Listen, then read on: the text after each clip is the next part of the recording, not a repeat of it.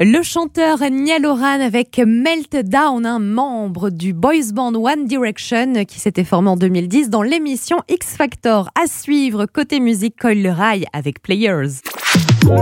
Radio Monaco, l'invité Feel Good. Et on ouvre un tout nouveau chapitre sur Radio Monaco Feel Good aux côtés d'Elodie Avati. Elle est orthophoniste, artiste et chercheur de terrain auprès des plus jeunes. Avec vous, Elodie, on va discuter des bienfaits de l'art pour les premiers apprentissages scolaires d'un enfant.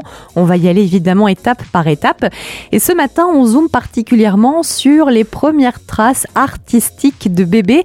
Comment est-ce que ça va démarrer très concrètement? Alors bébé est un être très très intelligent. Seulement au départ, évidemment, il n'est pas construit. Il faut construire vraiment tout cela pour arriver aux premières traces artistiques. Donc comment ça va se passer?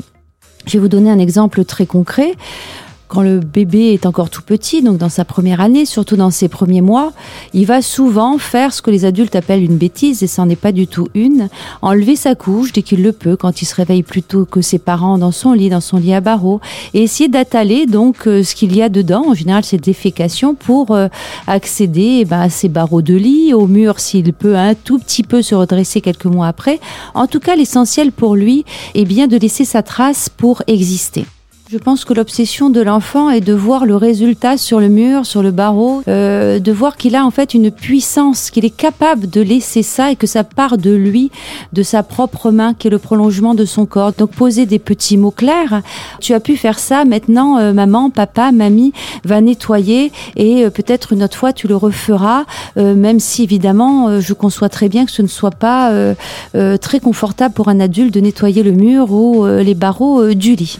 Et puis Elodie Avati, pour élargir euh, notre propos, aujourd'hui on va euh, également euh, parler de tous les supports qui peuvent nous être utiles quand on est parent, notamment les livres, et celui-ci s'intitule Petit Hibou, une journée avec maman, il est publié aux éditions EAFA. C'est vrai que la première année, on a parfois du mal à communiquer avec son bébé puisqu'il ne s'exprime pas encore. Est-ce que les signes, c'est vraiment idéal pour entrer en contact avec lui, Elodie? Tout à fait, Julia.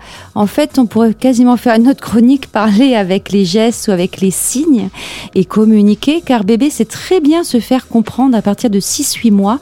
Il est capable d'imiter les gestes qu'un adulte va lui montrer en même temps qu'il synchronisera également euh, euh, le mot avec sa parole, hein, parce que le signe va avec la parole de l'adulte.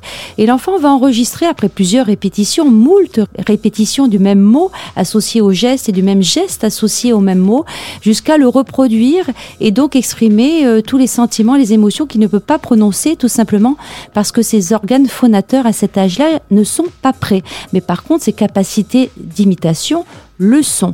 Donc bébé va pouvoir exprimer la faim, la soif, le froid, l'envie de prendre son bain, la peur et j'en passe. Elodie, merci beaucoup d'avoir été avec nous. On vous retrouvera la semaine prochaine. On continuera à discuter des bienfaits de l'art pour les premiers apprentissages scolaires. On décrypte année après année, mois après mois, ce qui se passe hein, pour les bébés. Et c'est avec vous, Elodie Avati. Évidemment, cette interview est disponible en podcast sur toutes les plateformes.